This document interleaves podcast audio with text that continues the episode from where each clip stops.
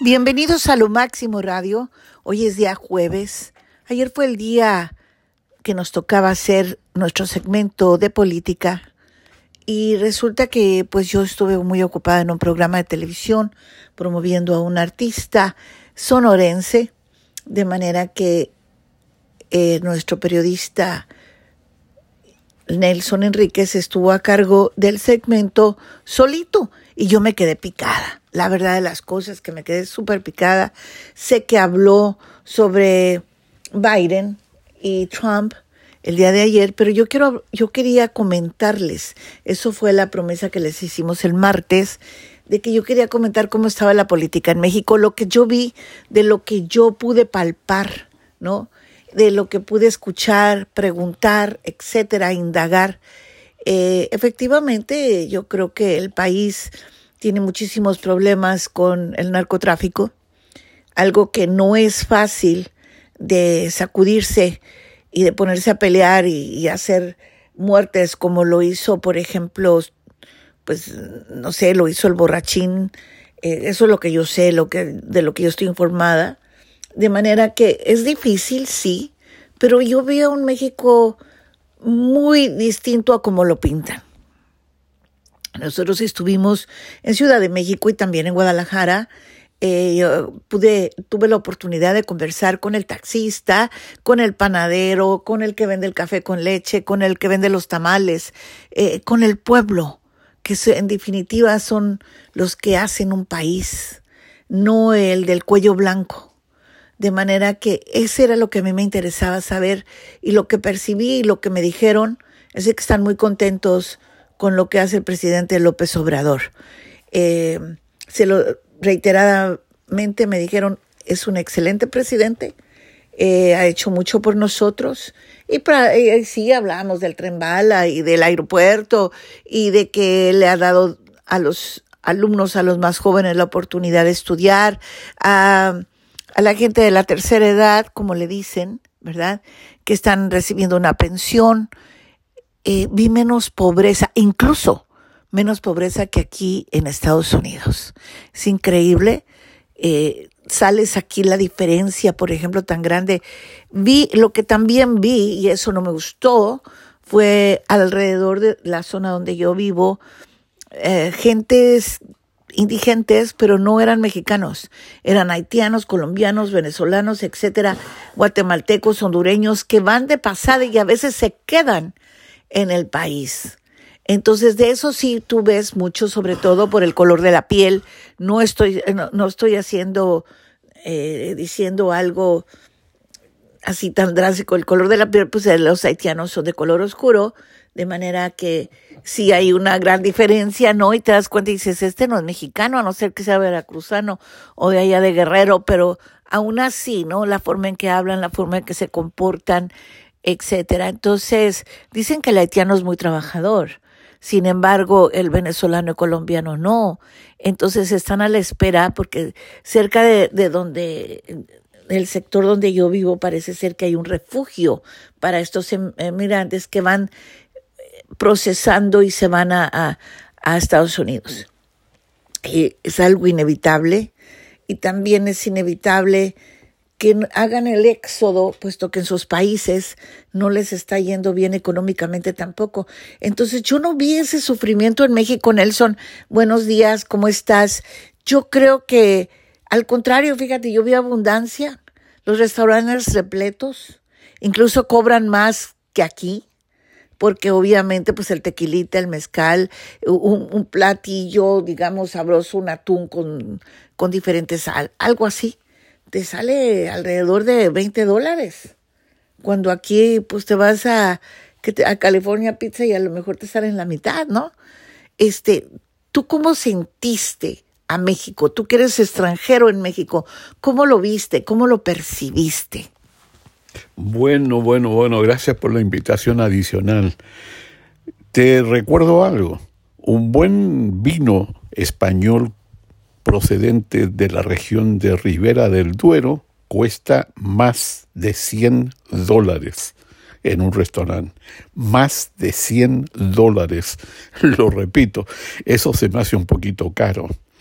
Me alarmó, me escandalizó muchísimo la proliferación de grafitis, perdóname que me fije en ese tipo de detalles, algunos de ellos eh, muy artísticos, pero en un monumento tan impresionante como el dedicado a la revolución, que hayan tenido que cercarlo para que no lo pinten los grafiteros, eso habla mal de la ciudad, habla mal de la protección del patrimonio de la ciudad.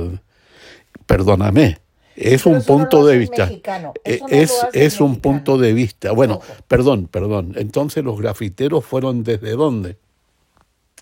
Bueno, yo tengo entendido que precisamente esas personas de las que los emigrantes, el, el, yo no te estoy diciendo que sean santos los mexicanos, ni mucho menos, porque no, pero e, inclusive en esa misma conversación que tuvimos con un juez, nos explicó que los migrantes están, eh, que, que son eh, hondureños, salvadoreños, etcétera, son los que pintan esa clase de cosas y pintan nuestros monumentos y los destruyen. Y nosotros somos muy orgullosos de nuestros monumentos.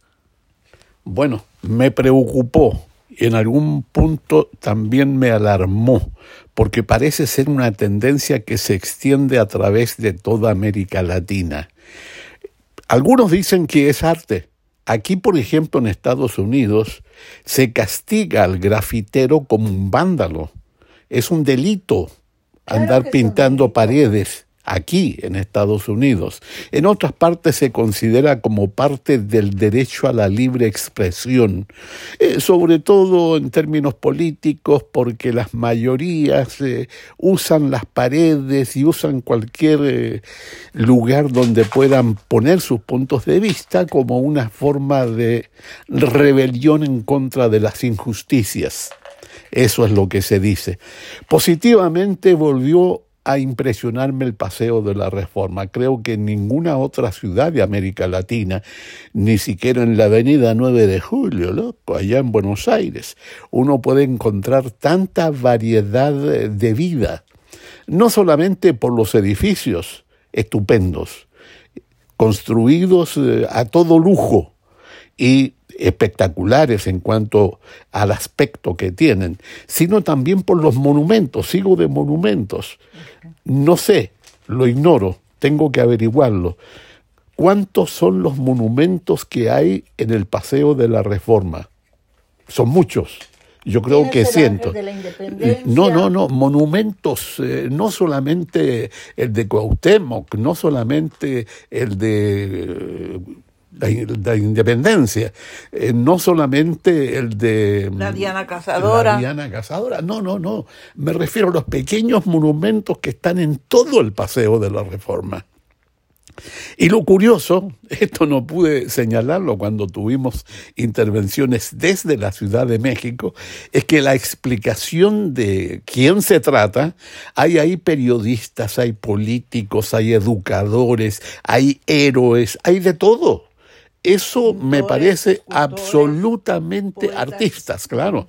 Me parece absolutamente deslumbrante. Habla bien del patrimonio cultural de una ciudad y de un país. Estupendo, genial, muy bien. Y lo que me llamó la atención, vuelvo a eso, es que la explicación de, de quién se trata, quién es el personaje masculino o femenino que está en esos pequeños monumentos, se encuentra detrás, fíjate no delante. ¿Por qué? Porque adelante hay mucho tráfico, entonces es peligroso para el turista ir a ver de lo que se trata por la parte delantera del pequeño monumento, sino por la parte de atrás que tiene mucho más seguridad. Eso eh, habla muy bien también del diseño, ¿eh? pensar en todos los detalles. ¿Y quieres que te diga algo más sobre qué cosas me impresionaron en esta oportunidad?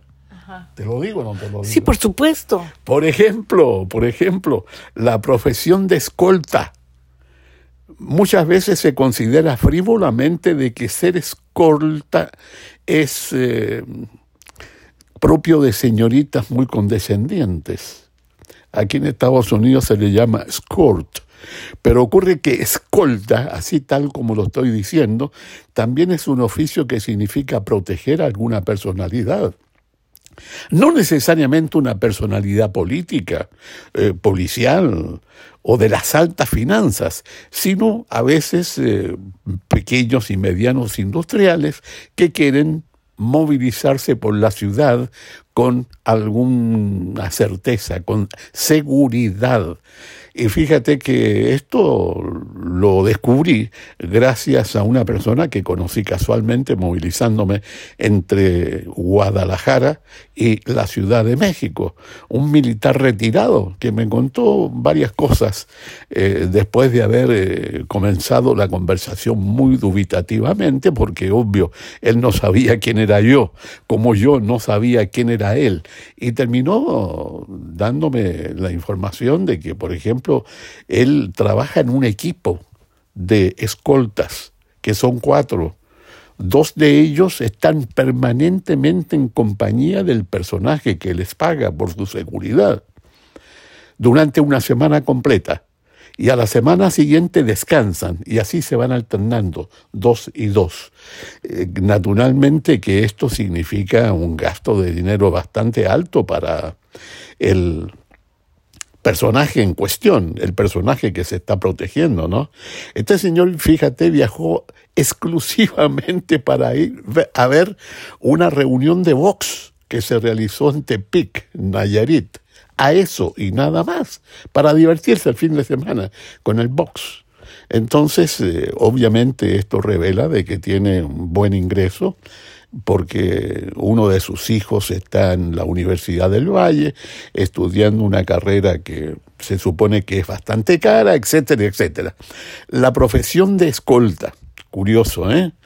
Y, por supuesto, me impresionó también muy positivamente el sabor de la comida mexicana. Caramba, qué calidad. De repente un poquito picante, pero bueno, es soportable porque tiene muchos, muchos ingredientes. Por ahí, por ejemplo, probé un tamal oaxaqueño que hizo historia en mi vida. Nunca había comido algo tan sabroso, algo tan bien preparado. Y en política, eh, no sé, ¿quieres que te lo comente más adelante? ¿Prosigo con esto o hacemos una pequeña pausa con tu intervención? Estás preparando algo, ahí te veo, ¿no? Y luego te digo qué pienso de la política, que es un punto de vista personal. No estoy en contra ni a favor de nada, pero sí a favor del ejercicio pleno de la democracia, obviamente como corresponde a un país civilizado como México. Definitivamente, porque fíjate que si tú sumas los factores positivos de un país en el que se supone que tenemos una crisis, etcétera, etcétera, me parece a mí que eh, hay un factor que todo el mundo se brinca. el mexicano es el narcotraficante, como lo dice Trump o como lo repite todas las personas alrededor o sus admiradores, ¿no? En, cierta medida tienen razón. Eh, por ejemplo, Janet Yellen visitó México y anunció sanciones, sanciones al narco, ¿no? Y con toda la razón del mundo. Durante su primer día de reuniones en la ciudad, la secretaria del Tesoro de Estados Unidos, Janet Yellen, anunció el día de ayer sanciones contra 15 personas y dos empresas que, según ella, están vinculadas a un cartel mexicano que trafica con fentanilo y la droga más letal y lucrativa del momento y otros productos. De manera que sí es verdad que nosotros traficamos con eso, pero se les olvida a la mayoría de la gente que quien produce el fentanilo son los chinos. Yo ayer discutía con un artista que estaba en promoción con él y, le, y yo le digo, es que me caen muy mal los chinos. ¿Cómo se te ocurre decir eso? Sí, ¿por qué? Porque nos echan la culpa de todos los mexicanos y, y también, uh, y sin embargo, que los chapitos y que esto y que el otro y que nosotros, que nosotros producimos el... No, el que lo produce es China. Entonces ahí, y se les olvida lo de China, ¿no? Y eso yo creo que está mal, Nelson. También hay que llamarle las cosas por su nombre. Y te vuelvo a repetir, sí es verdad. Eh, yo creo que, que, es un país que, que pues no produce, pero eh, que es una mula, por decirlo de alguna manera, eh, su estilo de hablar de ellos, pero también hay cosas muy positivas. Estás viendo el crecimiento, el desarrollo de muchas cosas positivas, sobre todo que, que repercute en la economía del país. Eso, eso es fabuloso, eso a mí me, me, me, me encantó. Y hay menos pobreza incluso que aquí mismo. Te, te vas por las calles, por ejemplo, de la Wilshire Boulevard, te vas por las calles del centro de la ciudad de Los Ángeles. Eh, incluso en el sector en donde están eh, los edificios administrativos y del gobierno. ¿Y qué ves? Pobreza, gente viviendo, huele mal, huele excremento, eh, viviendo en las calles con este friazo y no hacen nada. Entonces, y no es una cuestión nada más de, de California o de Los Ángeles, eh, pasa en Arizona y pasa en Texas y pasa en Chicago y pasa en muchísimas partes. Mira, la verdad es, es increíble, ¿no? Otra cosa que me llama mucho la atención, Nelson, es que la gente en México parecen hormigas, trabajan, todos trabajan, yo no veo, casi no hay desempleo. Y aquí la gente no quiere trabajar porque están, porque los acostumbras a que si reciben su chequecito y no trabajan. Entonces, eso también lo veo mal. No sé tú. Están con su eh, control remoto, viendo la tele a todo dar. Y pues al fin y al cabo van a recibir el cheque del gobierno. Y si no van a recibir la ayuda del welfare, allá no. Si no trabajas, no comes. Bueno, las estadísticas en Estados Unidos demuestran de que el desempleo, la cesantía, como queramos llamarle, es eh, bastante bajo, ¿no? Estadísticas. Mark Twain decía que las mejores mentiras son precisamente las estadísticas. Creemos o no creemos en ello, bueno, ahí están. Bueno, lo que yo quería señalar es de que en México comienza a producirse el fenómeno del bipartidismo eso es muy interesante.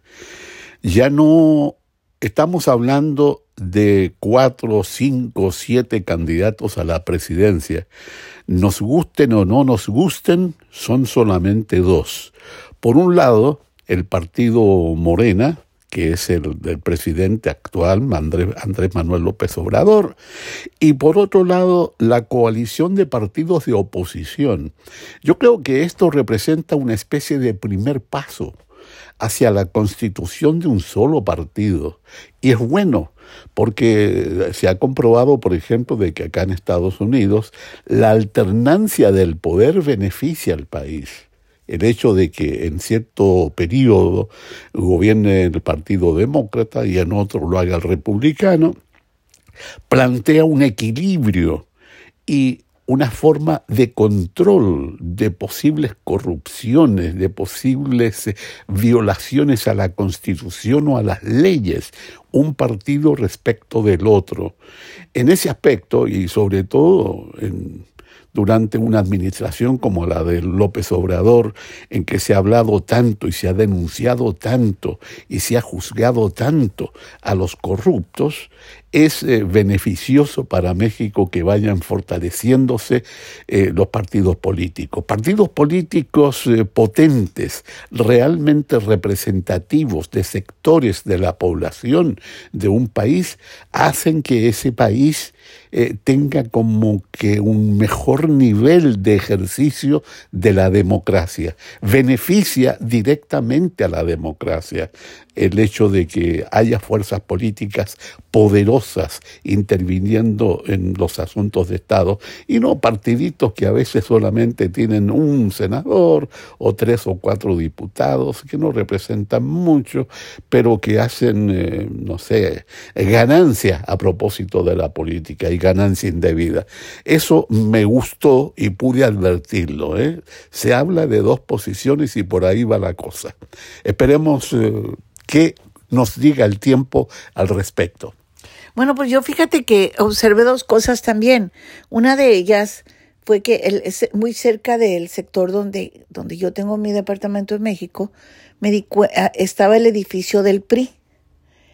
Cuando el PRI estaba trabajando en todo su apogeo, porque tenía muchísima ah, adeptos o no sé cómo, y que, y que tenía el poder, estoy hablando de de la época de Peña Nieto, obviamente, y, de siete décadas atrás, yo no sé cuántas, porque no, no, no, no, no he alcanzado hasta allí. Pero sí se era un edificio enorme y a sus alrededores, pues había un movimiento, por decirlo, vendían esto, vendían el otro, entraba gente, salía gente, etcétera. Ahora lo vi prácticamente vacío. Y bueno, una que otra prostituta por ahí, pero nada más, ¿no? Entonces dices, pues ya no es lo que era. Y efectivamente yo creo que Morena ha ganado en cuanto pues a la, por decirlo de alguna manera, la mayoría de, no todos, no estoy diciendo tampoco que todos, pero yo creo que Morena lleva la delantera. Incluso también escuché, por ejemplo, yo les preguntaba, oiga, y ahora sí que, como decimos en México, cuando hay un partido de fútbol, ¿y a quién le va, no? Y este, a, a la Clau o a la gelatinera. Y pues, no, Claudia es mi galla, ¿no? Y eso me hacía mucha gracia. No, doña Botarga esto, doña Botarga y la, la gelatinera y la, no sé, sí, será gallina, pero decían, la Clau es mi galla. Qué bonito, me gustó, me gustó. Y me gustó escuchar lo que piensa la demás gente, no nada más yo, ¿no? Y, pero sí estoy de acuerdo, pues una persona que tiene principios, que tiene educación, que tiene valores, que tiene visión sobre todo, pues que sea presidente. Me, me encanta que en estos momentos son dos mujeres las que están, las que tienen posibilidades. Esperamos que sea Claudia, ¿verdad? Pero bueno, eh, de cualquier manera son dos mujeres las que están eh, ahora sí que, que peleándose esa silla y ese poder. Y eso me encanta, porque eso significa que hemos adelantado, aunque mira, que el machismo continúa, ¿eh? pero en fin, es un adelanto, es un adelanto y, y qué padre, qué padre que sea eso. Bueno, a propósito de machismo, voy a hacer un comentario de lo que está ocurriendo aquí en Estados Unidos. Pero en México, además de las dos eh, postulaciones actuales, que son, como tú has eh, muy bien señalado, dos mujeres eh, como candidatas a la presidencia de la República, también surgió por ahí el intento del gobernador de Nuevo León, ¿no? Hablo de Monterrey quien eh, pidió permiso, una ausencia de carácter legal para postularse también como candidato a la presidencia. Y eso provocó muchísima controversia, no solamente en Nuevo León, sino también en todo el país. Finalmente, parece ser de que muy bien asesorado, el señor gobernador eh, decidió retirar su precandidatura reasumió el poder como gobernador de ese estado tan importante que es Nuevo León, por su poder industrial, por su población, por eh, su infraestructura, eh, porque es en definitiva un estado clave eh, financiera e industrialmente. Ahora, regresando a Estados Unidos y a propósito de mujeres, ¿conoces el nombre de Nikki Haley? Nikki Haley eh, fue ayer la única mujer en el debate del, Partido Republicano acá en Estados Unidos, ¿no? Y la atacaron muchísimo porque es la única, con excepción del expresidente, cuyo nombre no recuerdo cómo se llamaba el expresidente de Estados Unidos. ¿eh? o a lo mejor no quiero recordarlo. bueno, ella ha encontrado varios apoyos muy importantes, ¿eh? no solamente en el aspecto político, sino también en el financiamiento de su postulación lo cual acá, según cómo se estilan las cosas, eh, tiene mucha importancia, por lo cual recibió varios ataques de, sus eh, correligionarios, los otros tres, precandidatos republicanos, figúrate, hasta que llegó un momento en que dijo eh, que estaba muy contenta de que se fijaran tanto en ella y de ser el centro de todo el debate es que ya a estas alturas eh, como que tienen cobardía de atacar al ausente, al que no quiere participar de los debates eh, presidenciales y por ese motivo se atacan entre ellos. Ahora, el único que tuvo la valentía de hablar en contra del ex presidente de este país fue Chris Christie, ex gobernador de uno de los estados de por allá del norte, quien dijo que su pretensión es, entre otras cosas, tomarse venganza de toda la gente a quien no le agrada. Así, con esas palabras, sí, claro. Lo señaló abiertamente. Y bueno, hay que repetir lo que ya señalé ayer en solitario en este mismo segmento, ¿no? De que el actual presidente de Estados Unidos, Joe Biden, quiere como oponente en la elección del próximo año, noviembre del próximo año, no falta, prácticamente nada, al expresidente y está dispuesto a no presentarse como candidato si él no es el postulante del Partido Republicano. Una información realmente interesante, por lo cual tenemos que deducir de que él lo quiere ahí en el mismo ring para enfrentarse a, que, a ver quién pone knockout a quién. Parece un término deportivo, pero que en la política norteamericana recordemos que el que postula en realidad corre, voy a correr para este puesto, voy a correr para tal otro puesto, eh, lo cual es eh, indiscutiblemente una buena comparación con las carreras eh, de atletismo, de resistencia, quién llega más lejos, quién llega a la meta. Eso va a estar súper interesante y me gusta, me gusta mucho la valentía de Biden. Me gusta mucho, no te digo que sea perfecto, se ha equivocado muchas veces, pero yo creo que es, ha sido un buen presidente. Bueno, Nelson, nos vamos porque ya se nos acabó el tiempo. Te agradezco muchísimo y qué bueno que podamos ser participarles a nuestros radioescuchas lo que pensamos, lo que sentimos, lo que vimos, lo que palpamos. Eso es súper interesante. Te agradezco que tengan una tarde extraordinaria. Recuerden que escuchen el programa eh, radial de canto, amor y guitarras con Mirza Maldonado. Y por supuesto, mañana tenemos el programa del doctor Arodi Martínez eh, de psicología. Así que muchísimas gracias. Ay, el de espectáculos. Mañana es, mañana es frivolidad. Eh, muchísimas gracias, Nelson. Gracias a todos. Hasta mañana y que tengan una excelente tarde. Muchas gracias.